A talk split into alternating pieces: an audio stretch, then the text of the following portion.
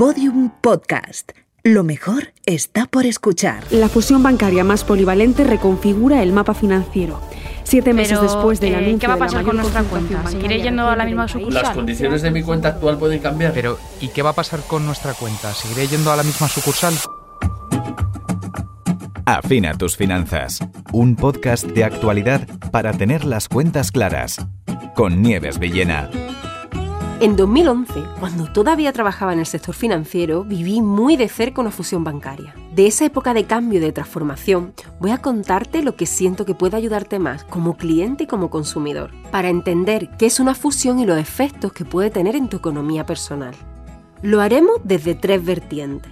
Gracias a las explicaciones de Santiago Carbó y María Cadaval, entenderás qué es una fusión bancaria, por qué ocurren, para qué y hacia dónde vamos en España. Una fusión bancaria va a permitir hacer normalmente o convertir dos empresas o más, si se fusionan más, dos empresas bancarias, en más solventes normalmente, con una mayor fortaleza en su propio nivel de capital. Hay diferentes tipos de fusiones.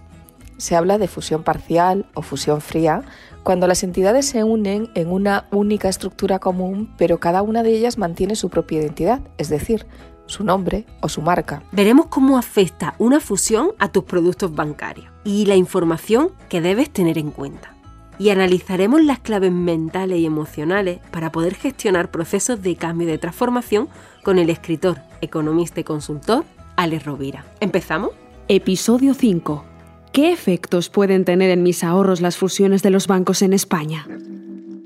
Para entender qué es una fusión y qué tipos hay, contamos con la profesora María Cadaval, directora de la Cátedra Iberoamericana y asesora de la cátedra que da origen a este podcast, el Observatorio de la Realidad Financiera. María Cadaval, profesora de Economía Aplicada de la Universidad de Santiago de Compostela, especialista en federalismo fiscal, descentralización y hacienda autonómica y local.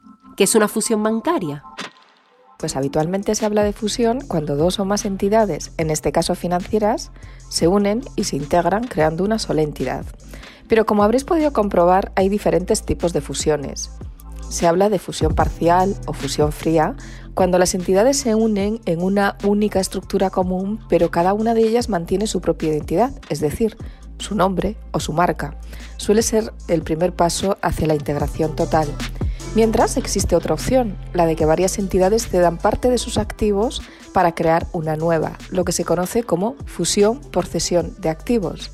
En este caso, las entidades existentes no desaparecen ni se integran en la nueva, sino que siguen funcionando de manera ordinaria, igual que lo hacían antes. Por último, la más común es la que se conoce como fusión total, en la que se integran las entidades fusionadas y crean una nueva con personalidad jurídica a la que se vuelcan todos los activos y los pasivos de las anteriores. Puede que la nueva entidad se quede con el nombre de alguna de las anteriores o adopte otro diferente.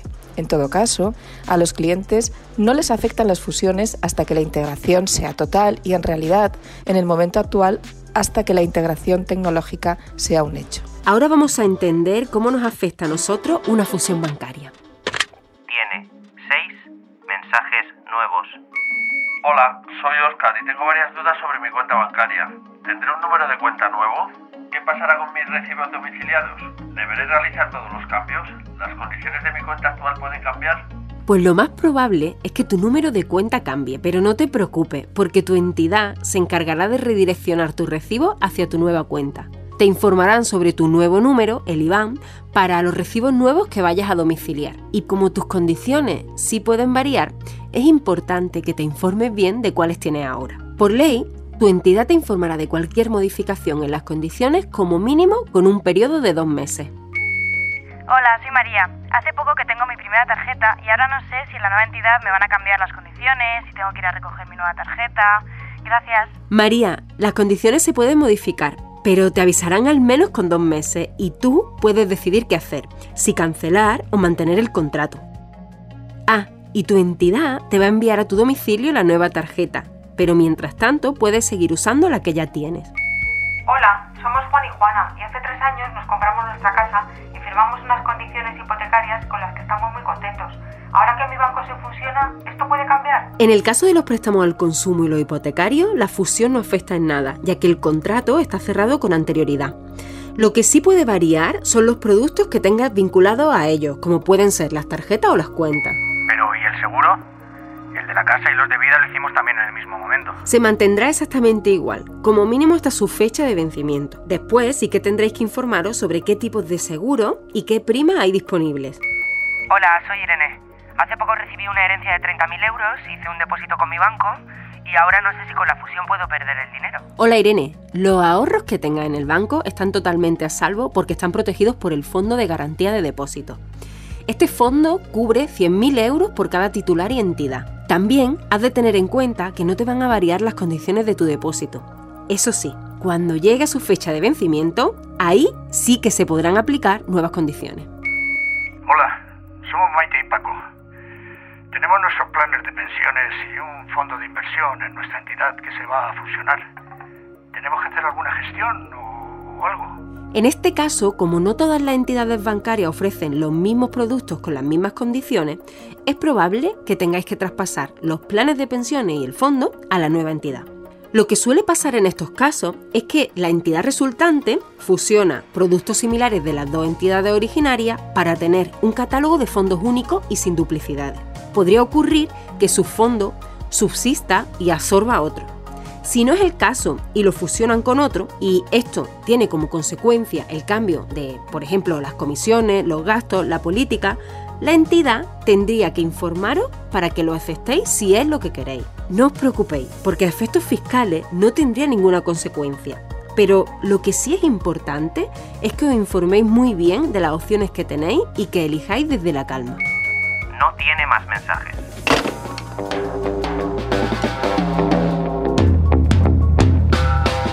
Además de todas estas preguntas sobre los productos, algo que suele generar mucha incertidumbre en el proceso de cambio es el cierre de la oficina en la que tenemos nuestro dinero.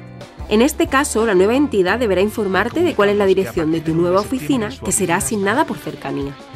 Somos testigos de una gran transformación del sistema financiero por la revolución tecnológica. En este sentido, os invito a hacer uso de las aplicaciones que hacen más práctica y simple las gestiones de nuestro día a día, la banca online. Bienvenido a su aplicación bancaria. ¿En qué puedo ayudarle? Es muy importante conocer y comprender las condiciones de tus productos financieros y también de todos los contratos que firmes. Analiza, pregunta, pide ayuda, lo que necesites para comprender bien cómo usas tu dinero. He invitado a Santiago Carbó para que nos explique los motivos por los que se da una fusión bancaria. Santiago Carbó es doctor de Economía por la Universidad de Gales. El catedrático de Economía de la Universidad de Granada y director de Estudios Financieros de Funcas ha publicado más de 300 artículos científicos. Hola Santiago, bienvenido y gracias por estar aquí. Un placer estar con vosotros. Estamos viendo que la economía está viviendo una nueva fase de fusiones.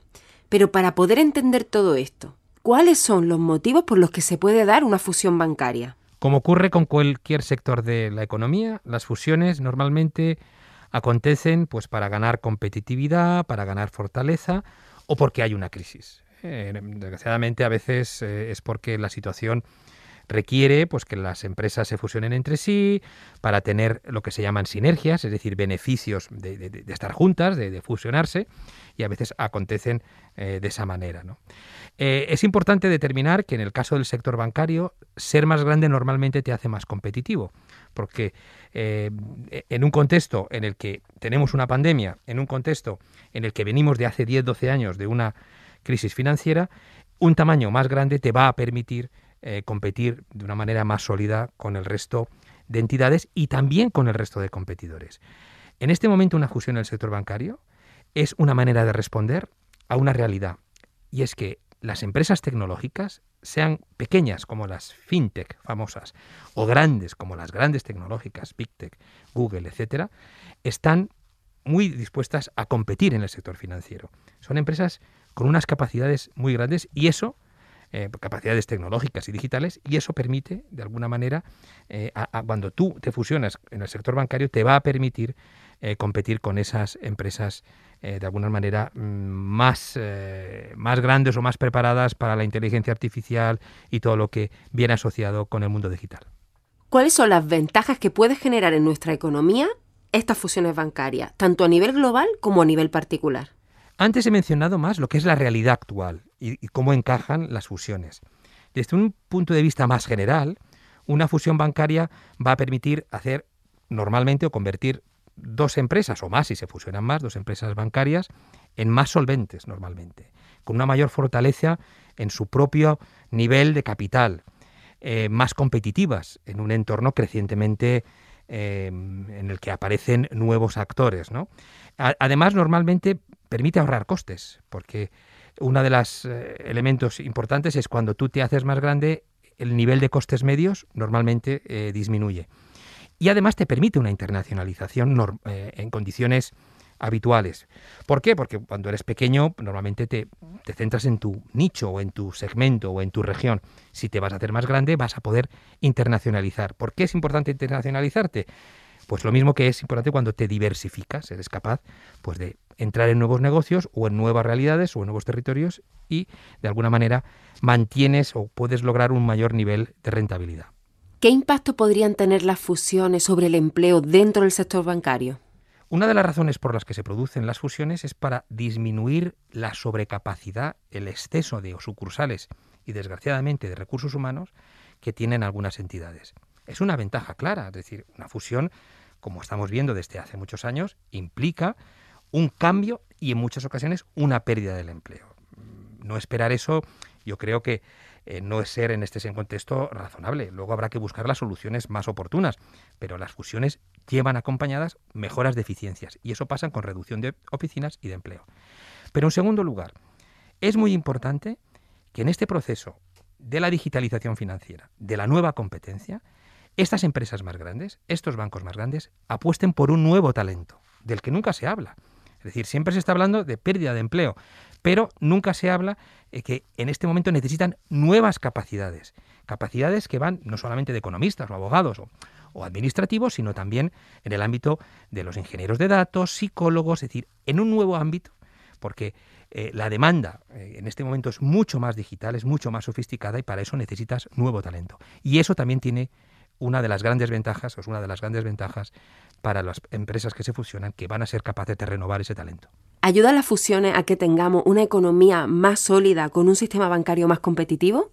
Yo creo que es bueno tener un sistema bancario competitivo y en buena parte autóctono, es decir, no nacionalista, no me refiero a que no puedan venir la banca extranjera. Pero muchos países solo han tenido banca extranjera y lo que ha ocurrido normalmente no ha sido bueno para la solidez de la economía. Es excelente que vengan otras entidades a competir, pero también es bueno tener empresas financieras, bancos que apuestan por tu propio país y que son autóctonos. ¿no? Entonces, evidentemente, las fusiones refuerzan esa competitividad que tienen los bancos de tu propio país y, en ese sentido es, es, bueno. No olvidemos que los bancos son los grandes prestamistas de la economía, los que facilitan el crédito y además donde normalmente dejamos nuestros ahorros en forma de depósitos o en en, el ámbito de los fondos de inversión. Por eso yo creo que es muy importante tener bancos que sean sólidos, que garanticen la seguridad de esos ahorros y que den todo el crédito posible. Y eso se logra con las fusiones y manteniendo, lógicamente, un sistema bancario de tu propio país. Santiago, muchas gracias por esta información tan valiosa. Pues un placer. Eh, muchas gracias a vosotros por la invitación. Las fusiones son puentes, transformaciones cosas nuevas, son soltar lo que éramos para construir una nueva y mejorada versión de lo que somos ahora. Y el hilo conductor de todo ello es el cambio. Ahora que conocemos lo que son las fusiones, sus tipos y qué puede ocurrir en nuestros productos y servicios cuando nuestras entidades se fusionan, quiero profundizar en la importancia de la gestión emocional para vivir de la mejor forma posible este cambio, tanto como clientes como empleados. Hoy quiero compartir esta conversación con un hombre al que admiro y que sin saberlo me ha enseñado mucho, Alex Rovira. Alex Rovira es un empresario, escritor, economista, conferenciante y consultor español. Ha vendido 9 millones de copias de sus más de 15 libros y ha trabajado en grandes organizaciones realizando labores de liderazgo, transformación y cambio cultural, porque su interés reside en el desarrollo del potencial humano. Hola Alex, me encantaría que nos contara la diferencia entre cambio y transformación. Todo cambio te vendrá de fuera. Todo cambio viene de fuera. Puede ser una persona, puede ser un contexto, una situación. El cambio se manifiesta en forma de invitación o de imposición. Es decir, tú ves que hay una pandemia y que hay un confinamiento y que de repente cambia el modelo económico, hay que redefinir procesos, cambia cambia todo, todo cambia fuera. Entonces, el cambio genera miedo, incertidumbre, expectativa de pérdida, apatía, inercia. Desde que tu médico te diga tienes que dejar de fumar o tienes que perder peso, hasta que la competencia te diga indirectamente que tienes que ponerte las pilas y ser más eficaz y más eficiente, hasta que el entorno te diga que una nueva realidad se está construyendo en un entorno de incertidumbre. El cambio cuesta. Una de mis frases favoritas es de Marcel Proust y decía, aunque nada cambie, si tú cambias, todo cambia. Y esa frase hace referencia a la transformación, porque la transformación, si el cambio viene de fuera, la transformación es la incorporación del cambio, lúcida, voluntaria, consciente y determinada. A tal efecto, lo que impulsa cualquier transformación es que tú le veas un sentido a ese cambio. Por eso podríamos definir dos ecuaciones muy simples que, resumirían lo que estamos hablando. Cambio es una ecuación. Cambio es igual a necesidad adaptativa menos resistencia de adaptación. Todo cambio es una lucha entre una necesidad y una resistencia. Tienes que adaptarte, necesitas adaptarte, pero te cuesta dejar de fumar, digitalizarte, replantear tus inversiones, lo que sea porque venías con una inercia y por eso tienes pereza, expectativa de pérdida, incertidumbre. Ahora, si lo tienes claro, porque haces un ejercicio de reflexión, porque respondes a la pregunta fundamental, que es, ¿qué es lo que tengo que aceptar? Cuando te mueves en, la voluntad de querer ver claro, adultamente y maduramente, porque la frustración es siempre del yo niño, de nuestro niño o niña interior, pero cuando estás en el adulto dices, muy bien, hay una pandemia, ¿qué tengo que aceptar? Que hay una pandemia y en consecuencia, ¿qué tengo que hacer? Cuando decides incorporar el cambio te transformas y la transformación es igual a cambio con sentido, cambio más sentido. Y el sentido es el para qué. Es decir, en cualquier desafío, en cualquier incertidumbre, creo que es imperativo que el ser humano se haga la pregunta, ¿qué puedo aprender de esta situación? ¿Qué puedo dar en esta situación? ¿Qué debo incorporar en esta situación? Esa es la diferencia entre el cambio y la transformación. Ante los cambios, ¿qué habilidades piensas tú que debemos potenciar como personas? Las habilidades a incorporar para un proceso de transformación, teniendo en cuenta que la transformación es el cambio incorporado, son en primer lugar el sentido de realidad y la aceptación. Tú no te transformarás si no ves claramente, si no quieres ver claramente lo que está pasando. Desde que tu cartera de inversiones tiene que cambiar, hasta que tus hábitos tienen que cambiar, hasta que tu pareja no funciona y esto no va, o hasta que tu socio te está engañando si vives en la mentira, es imposible la incorporación de una transformación. Lo primero es el sentido de realidad.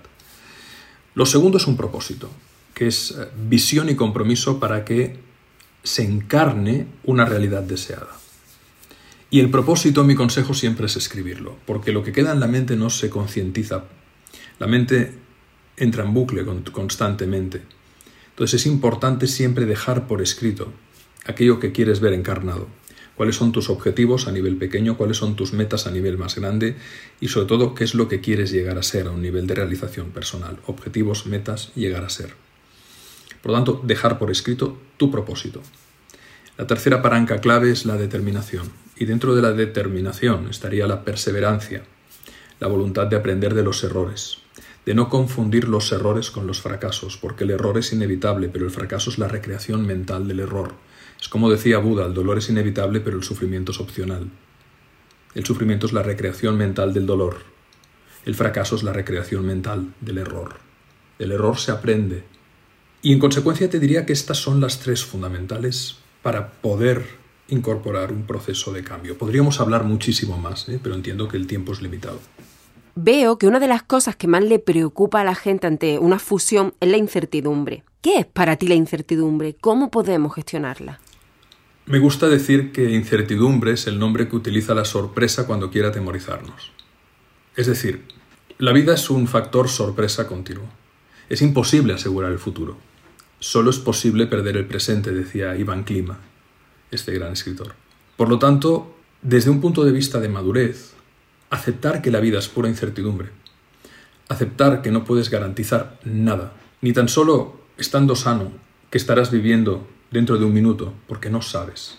Entonces, en la medida en que uno integra radicalmente que vivimos en un entorno de incertidumbre, lo da todo al presente. Y esa es la clave para gestionar la incertidumbre. Porque no puedes garantizar el futuro, pero sí puedes construir el mejor presente. Por lo tanto, la presencia, la conciencia, la entrega desde la mejor voluntad, la preparación continua, porque se habla mucho de la actitud. La actitud es fundamental, pero tan fundamental como la actitud es la preparación continua, para saber de qué va el mundo, qué está pasando, qué se está moviendo. Los hábitos, los hábitos atómicos, en el sentido de que pequeños hábitos diarios generan una transformación radical de tu vida. La mirada desde el kaizen japonés, un 1% de mejora diaria, te lleva en el día número 70 al 100%, por la mejora incremental exponencial, pero es que en el día 100 habrás mejorado un 170%, y en un año habrás hecho una mejora cuántica. Por lo tanto, si tú te centras en el presente, con conciencia, con aceptación de la realidad, con una muy buena disposición actitudinal, con la voluntad de incorporar cada día una mejora a tus procesos profesionales y personales, la calidad de tu vida cambiará radicalmente. Otra cosa es que no te dejes... Eh, hay, que, hay una variable fundamental en la templanza, que es la capacidad de compartimentar el miedo y la duda. El miedo es una dimensión emocional, la duda es una dimensión mental.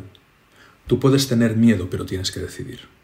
Porque en realidad, y con esto acabo, hay dos maneras de vivir la vida las personas que quieren vivir la vida en una incertidumbre consciente.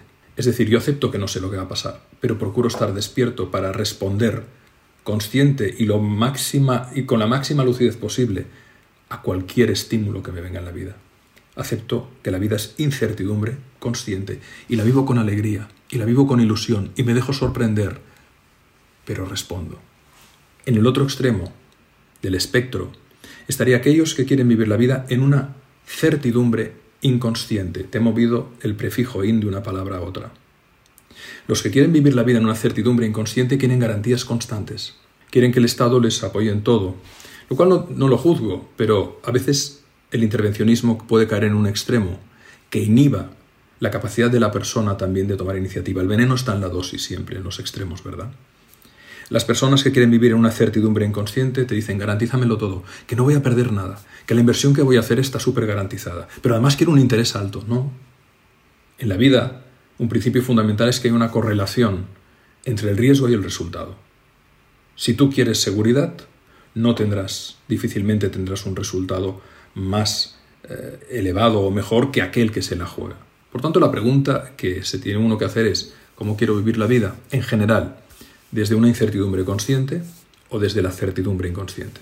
Ale, muchísimas gracias por haber estado en este episodio.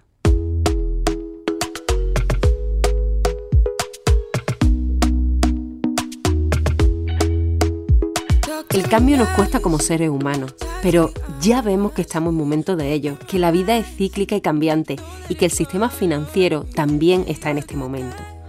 Lo veo como un gran impulso para que nos preguntemos como dice Alex Rovira, ¿qué puedo aprender, dar e incorporar en este momento para evolucionar y tomar conciencia de mi economía? Y al escuchar, aprender e incorporar, viene a mí el sentido y el para qué de este espacio, el de expandir la cultura financiera, porque es a través de la preparación continua como podemos obtener más bienestar en nuestra vida económica.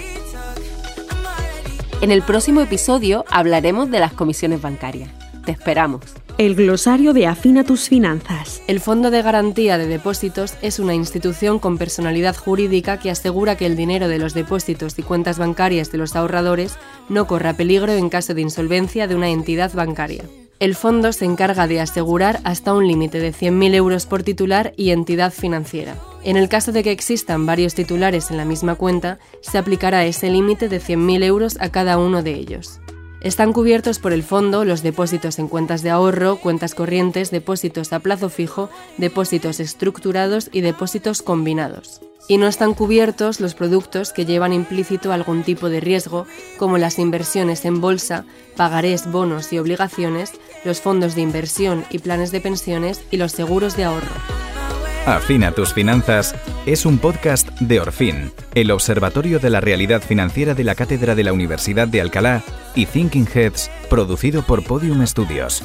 Dirección y guion, Nieves Villena. Realización sonora, Pablo Arevalo. Edición, Pablo Isasa.